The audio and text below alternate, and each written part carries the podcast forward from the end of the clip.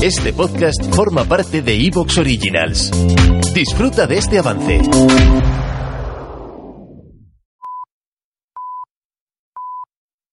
Soy Fernando Díaz Villanueva. Hoy es 7 de diciembre de 2020 y esto es La Contracrónica.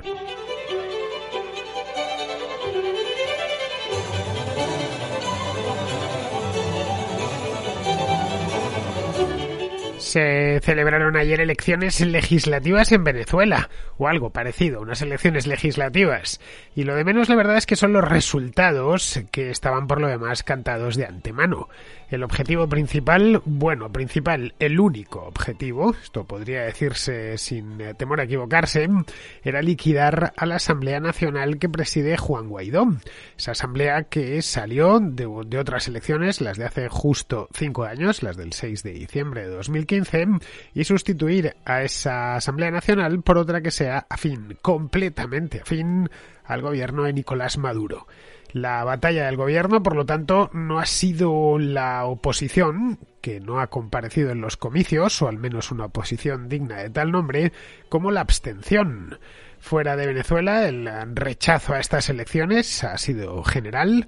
Ni Estados Unidos, ni la Unión Europea, ni la Organización de Estados Americanos, ni el Grupo de Lima, vamos, eh, prácticamente nadie. El Grupo de Lima está formado, todavía sigue existiendo, está formado por la mayor parte de países hispanoamericanos.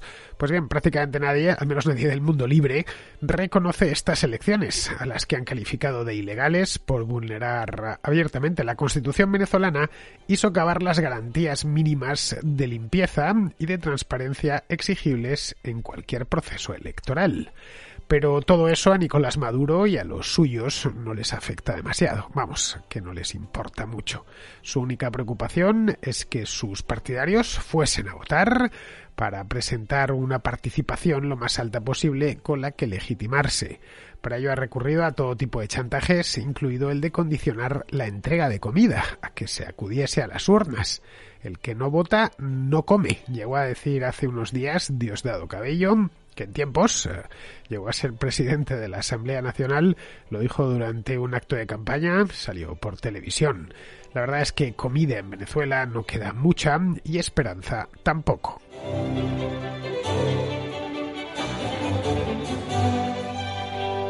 Habréis observado que, a pesar de que en este programa se tratan habitualmente desde el origen mismo de la contracrónica, es un tema que se ha llevado siempre mucho, asuntos de Venezuela, quería decir.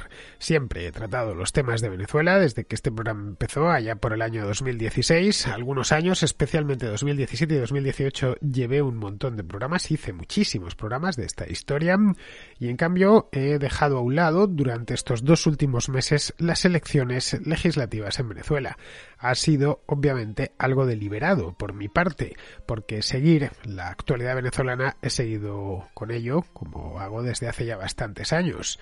¿Por qué lo he hecho? Bien, pues porque durante este tiempo se ha consumado en Venezuela uno de los mayores desafueros que se recuerdan en aquel país. Se han convocado unas elecciones a todas luces ilegales y se ha hecho campaña electoral sobre ellas. Así que la realidad es que no quería tampoco darle mucho más bombo a este asunto, vamos que no he dedicado programa alguno al tema, porque eso hubiera sido algo así como dar carta de naturaleza a la penúltima tropelía del chavismo. Así que, bien, he esperado a que se terminase de consumar esta tropelía, cosa que sucedió, sucedió ayer, y bien, a partir de ahora ya podemos empezar a sacar algunas conclusiones, y todas, prácticamente todas, son negativas.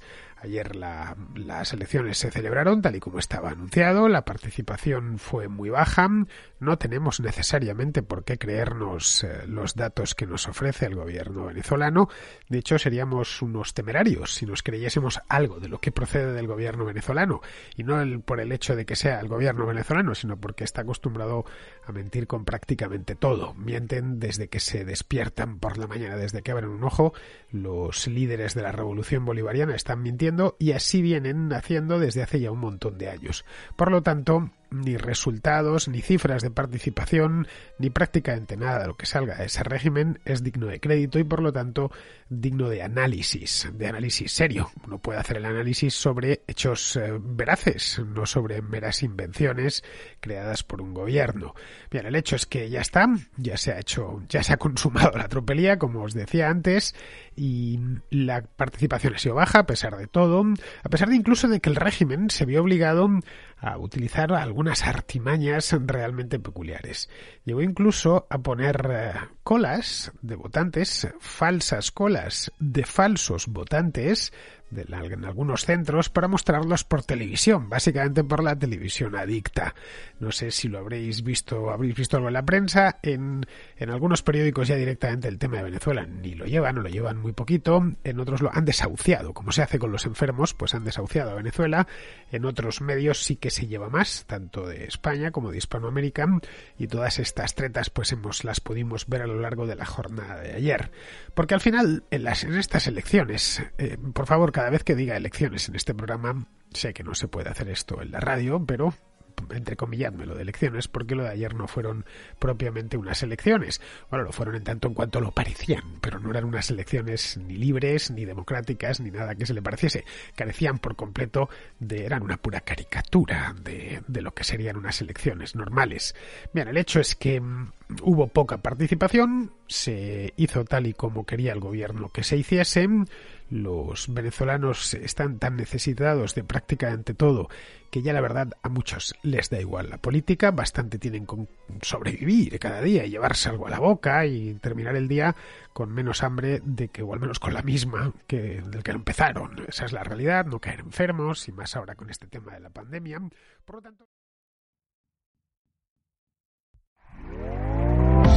¿Te está gustando lo que escuchas?